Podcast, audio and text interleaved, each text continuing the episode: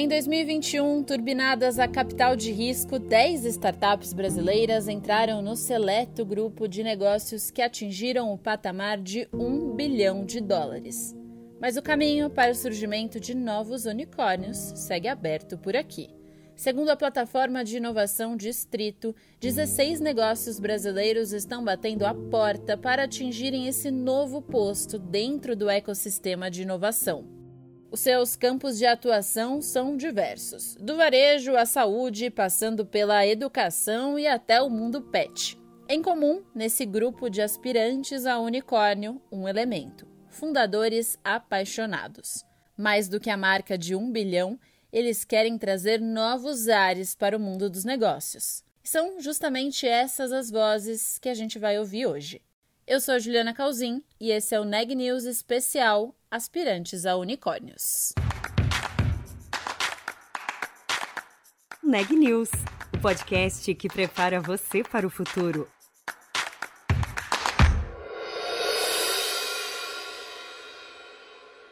Logo no começo de 2011, eu procurei ativamente investidores, né?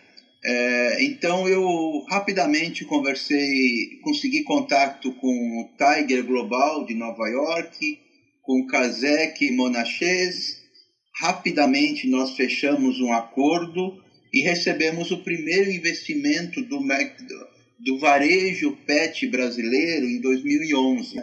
É, então, assim, não teve pitch, não teve nada, né? Assim, eu, um, um dia eu recebi um e-mail, assim, do pessoal da, do, do Lee Fixel da Tiger, a, assim, tipo, recebeu um e-mail de tarde, amanhã de manhã eu tô aí, quero conversar com você, Uau. né?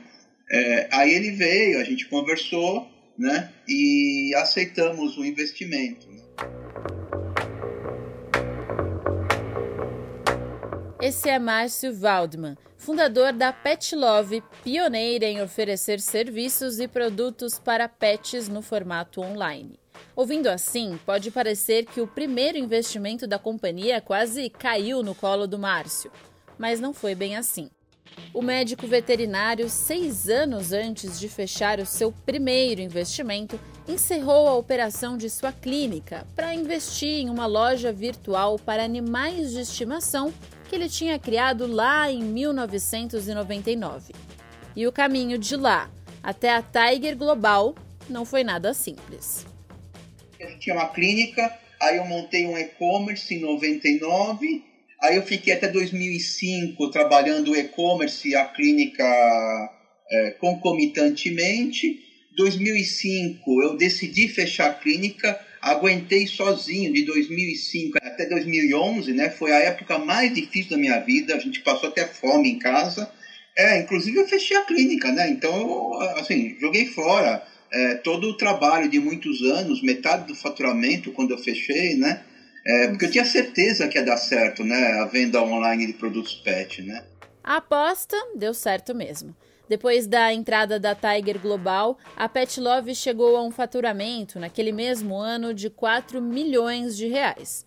Hoje, algumas rodadas de aporte depois, a companhia vale 3 bilhões e meio de reais. Mas nem todos os aspirantes a unicórnios têm uma história assim, que começa quase na era pré-digital. No caso da Alice, gestora e operadora de saúde, esse é um caminho que teve início há menos tempo, em 2019. Naquele ano, três amigos se reuniram numa dessas salas compartilhadas de trabalho para montar um projeto de startup, como conta Guilherme Azevedo, cofundador da Alice. Puxa, era bem desafiador, porque é um setor de empresas muito grandes, né? E isso exige que a gente seja uma empresa é, que a gente tenha um registro da ANS, que a gente tenha um, um, um contratos com parceiros é, relevantes da área de saúde. E éramos três pessoas numa salinha do WeWork, olhando para um quadro branco ali, falando: é, vamos montar este, esta coisa. A ideia saiu do papel de fato em 2020 e de lá para cá, o crescimento foi exponencial. E a gente, então, foi da salinha do WeWork para ter um produto pronto, aprovado pela INET, para ser lançado em 12 meses. e nesse intervalo levantar, fazer as séries de, de, de rodada de seed e série A.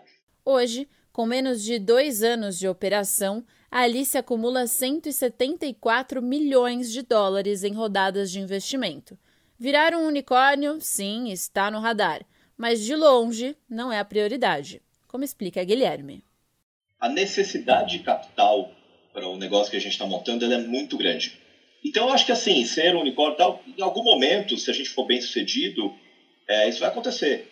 Mas é uma consequência, assim. Eu, eu não, não é sobre isso, entendeu? É tá. sobre as métricas de negócio, é sobre membros, sobre quanto eles engajam, qual o NPS, a nossa taxa de crescimento e o sucesso, o, sucesso, o progresso do que a gente faz tem como consequência a gente conseguir levantar outros soldados de dinheiro e tem como consequência se tornar unicórnio. Mas nunca foi o objetivo esse.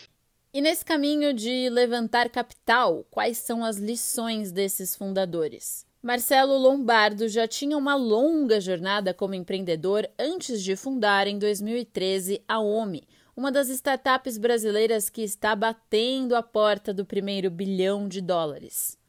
A companhia, como conta ele, nasceu de uma empresa anterior que trabalhava em um setor saturado e que trazia pouca margem para crescimento, o de softwares de gestão. E estava cada vez mais, mais frequente aquela chamada enxugação de gelo, né? Era todo mês era igual. Era ganha ganha três clientes do concorrente nacional e perde três para o alemão, sabe? É, então fica trocando seis por meia dúzia. Né? E aí que a gente olhou assim, espera um pouquinho. Existe um mercado é, muito maior do que esse que precisa absurdamente de uma solução é, para resolver esse tipo de problema e que assim 90% é mata virgem. Então, aí que a gente incubou a Homem como um novo produto. A gente viu que assim tem uma diferença muito grande entre aquele consumidor antigo de grande empresa e esse novo consumidor. Então, isso que motivou muito a, a criação do, do negócio. Ele conta que nesse processo para transformar e fazer nascer um novo negócio, os investidores foram fundamentais. Mas a jornada em busca desse capital não foi feita sem cuidados. Você tem que se fazer a seguinte pergunta, tá? Quando você está buscando capital no mercado para investir, para crescer a sua empresa, tá? Ah, você está se diluindo, você está abrindo mão de um percentual da sua empresa. Uhum. Isso é isso é muito sério, tá? Um mentor meu já falou para mim, Marcelo, cuidado porque você tem só 100% da empresa. Ah, parece muito, né? E, então, como que você toma a decisão de tomar dinheiro desses investidores? Quando você tem certeza que você criou um modelo onde você consegue usar esse dinheiro para fazer, de repente, em dois anos, o que você faria em seis, sete. Tá? Eu consigo fazer isso? Eu tenho um business que, se eu é, multiplicar por 10 a quantidade de clientes, não vai implodir? Nesse trajeto, a OMI já levantou 136 milhões de dólares. E passado o caminho de levantar investimento, os desafios continuam. Liderar uma startup que cresce exponencialmente é um deles. Uh, na prática, a cada seis meses isso é uma empresa diferente, sabe? E você tem que se adaptar. E, e você sacar, você largar o osso das coisas que você uhum. gosta de, de fazer é bastante difícil. É, é algo que, assim, muda como você se relaciona com o mundo. Acho que é, esse é o grande, grande X da, da questão para você também não, não, não se matar no meio desse processo. A gente, eu consigo ver empresas que teriam tudo para estar tá lá, sabe? Mas ela não está porque o fundador ele, ele não larga o osso, ele não deixa para outras pessoas melhor do que ele algumas coisas. Ele trabalha 16 horas por dia e é o gargalo da empresa. Mas e antes da decolagem, da primeira rodada de capital, do início desse crescimento veloz? Como lidar com a sequência de nãos que vem antes do primeiro cheque? Fábio Rodas e Bruna Vaz sabem bem como é ter portas fechadas. O primeiro aporte da Shopper, fundada por eles, demorou anos para chegar. Tem, tem, tem, muita gente que consegue captar no PowerPoint, vai lá e capta 10 milhões de reais, 5 uhum. milhões de reais. 20, o que for. É, a gente demorou quatro anos para captar 10 milhões de reais. Porque a gente já falou com todos os fundos do, São Paulo. não, do, do Brasil e de fora. É. Mas não, a gente tomou não em inglês, em alemão, uhum. em francês, um de todos para não ter pra país. gente essa história de, de rodada de investimento foi triste. a, gente, a gente tomou não de todos os fundos, assim, do mundo que atuam na América Latina, tá? Que olham para a América Latina, com certeza. O primeiro sim veio depois de algumas dezenas de tentativas. E depois também do modelo de negócio da Shopper amadurecer até chegar ao desenho de hoje, um e-commerce que automatiza os processos de compra. É o que contam a Bruna e o Fábio. Era difícil para os investidores entenderem, é, sentirem a dor. É, uhum. Então, foi aí aos poucos, conforme a Shopper foi também ficando mais conhecida, é, muita gente usando e indicando, é, foi fazendo mais sentido a questão da, da recorrência e dos outros modelos agregados. Acho que o, o que mais mudou no pitch, assim, se você comparar lá o primeiro com o último, acho que o core está muito parecido. É, o que mais mudou foi que antes era muito mais uma ideia, o que a gente queria fazer, e, e, e nos últimos, né, a gente já tinha muita substância, um uhum. de um track record para mostrar. Uhum. Eu vou dar um exemplo, tá? É, o próprio Canary que investiu na gente, a gente já tinha falado com eles no passado e tomado não. Só que a gente é muito teimoso, a gente foi falar de novo. E aí deu certo, eles investiram. Hoje, após sete anos da fundação da empresa e depois de passar por alguns momentos críticos no negócio, a Shopper soma 54 milhões de dólares em aportes, opera em 85 cidades e tem 500 mil clientes cadastrados na plataforma. Segundo seus fundadores, o momento agora não é de mais captação. Mas o que muda com a expectativa de se tornarem um unicórnio? Os períodos de incerteza ficam completamente para trás? Nada disso. É, como é aquele ditado gato escaldado tem de água fria, né? Assim, né? é. Assim, o, o, trauma continua, tá? Mas toda semana a gente recebe ou um e-mail ou uma mensagem de algum investidor querendo a ponte com a gente, querendo falar com a gente. Então, assim, o trauma continua, a gente continua com os pés no chão, sem arrogância, sem achar que né, o jogo está ganho, está longe disso, a gente está um negócio de longuíssimo prazo. É, mas né, o que tem acontecido nos últimos seis meses aí, enfim, acho que um pouco mais até, é que a gente tem sido muito abordado por investidores que a gente admira, de fundos que a gente respeita e que a gente, enfim, em algum momento até vai, vai gostar de, de, ter como sócio. Nós não estamos captando, né? enfim, não é o momento, mas acho que a conjuntura e todo esse ponto de empresa que nós chegamos, que nós construímos, acho que é, facilita muito né, a gente captar próximas rodadas e isso, isso com certeza muda muito. E para se tornar um unicórnio, será que vale tudo? Não também. Então, assim, a gente nunca para um momento e que a gente vai fazer agora para o valuation ser maior, para virar um unicórnio. Foi sempre uma consequência de todo esse trabalho, de duro, de ter como objetivo a satisfação do cliente e tudo uhum. mais. E, e, assim, um exemplo, né, para tangibilizar isso que a Bruna está falando. Na pandemia, quando né, o vento soprou a favor, todo mundo nos buscou. A gente era o único supermercado que tinha papel higiênico e álcool gel, por exemplo. Todo mundo, no início da pandemia, né, uhum. aquele primeiro mês ali. De repente, a gente teve que criar uma fila de espera no site, parar de receber novos clientes, porque senão a gente iria piorar a experiência daqueles clientes que estavam com a gente há anos uhum. não, não íamos conseguir entregar o básico bem feito.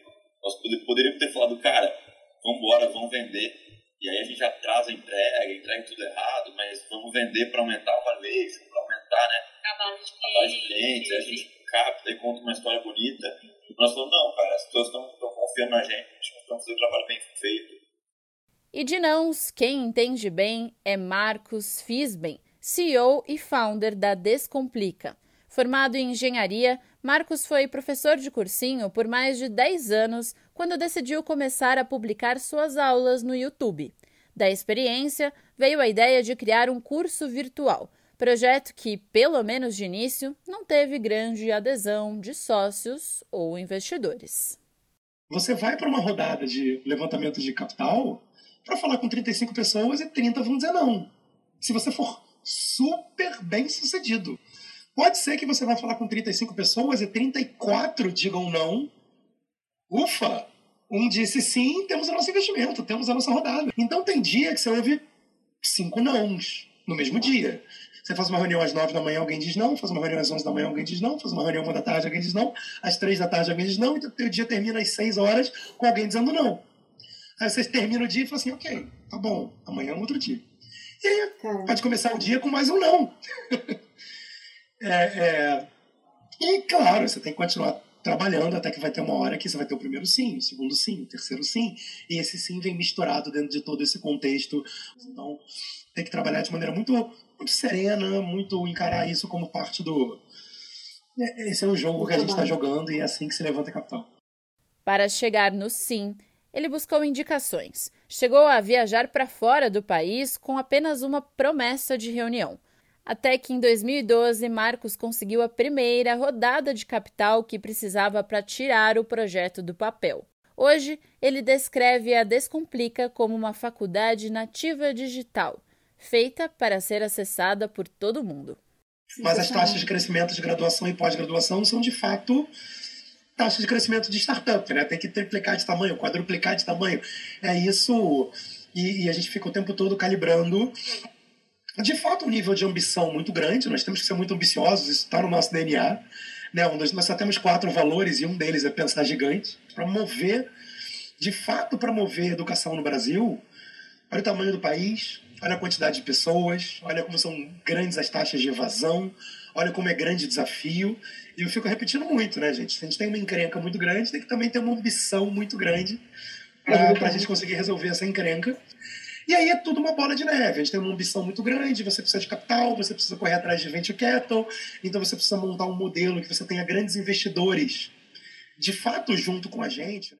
Depois de sete rodadas de investimento, com 114 milhões de dólares em aportes, qual é a visão dele para a chegada ao mundo dos unicórnios? Esse conceito vai mudando, né? Hoje já se fala, ah, mas agora os fundos não estão não tão, tão atrás dos unicórnios, estão atrás dos, e aí, né? Daí tem um novo então, nome assim, né? É claro que a gente está sempre correndo atrás de narrativas, e, está certo, não tem nada de errado nisso.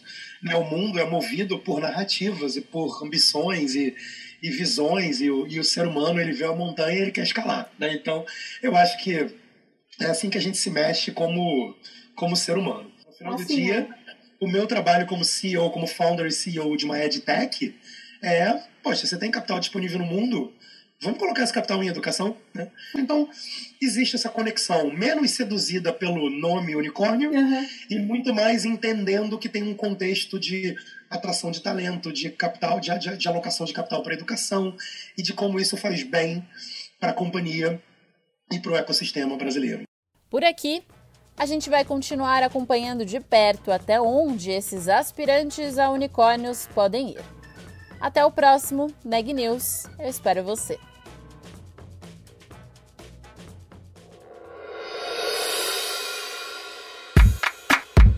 Este podcast é um oferecimento de Época Negócios inspiração para inovar.